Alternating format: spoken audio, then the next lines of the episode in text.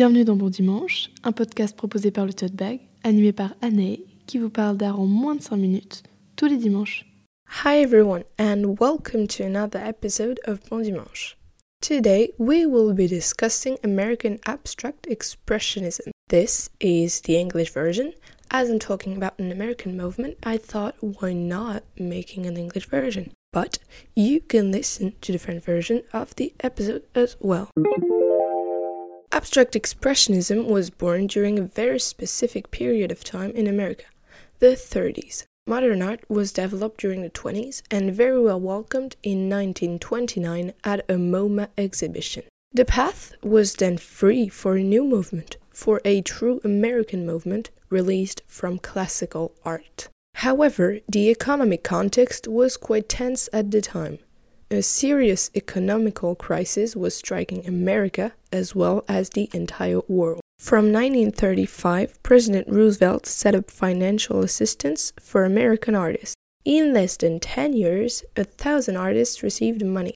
Abstract Expressionism was built then. It was then truly created in 1948 by Willem de Kooning and Franz Kline.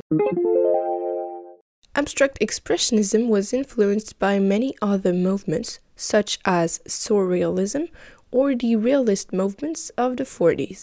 Nevertheless, the artists created their own style. They grew a new sense of moving and touching, a new sense of understanding paint with new tools and techniques. By using shapes and colors and textures, they were creating their own sensibility. Inside abstract expressionism, you can find action painting and color field painting. Action painting is the work of Pollock, for example, a technique using a certain gesture and not the paintbrush. Jackson Pollock was actually using the end of his paintbrush to create spurts of paint more or less control. This technique is named dripping, though this technique was actually not invented by Pollock, but by Janet Sobel, who has been completely forgotten, as always, because she is a woman. Color field painting is the work of Mark Rothko, for instance, flat tints of bright colors to create unstoppable landscapes. Abstract expressionists were usually painting on very big canvases. This phenomenon was not producing a story of ego or of getting noticed.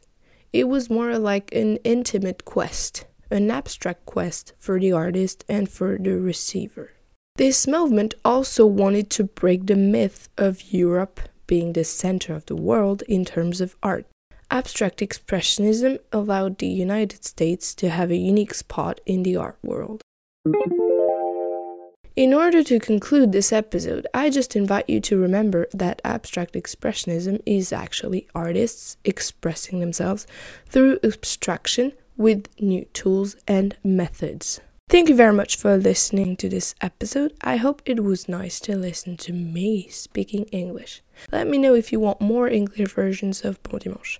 From now on, take good care of you and please visit museums.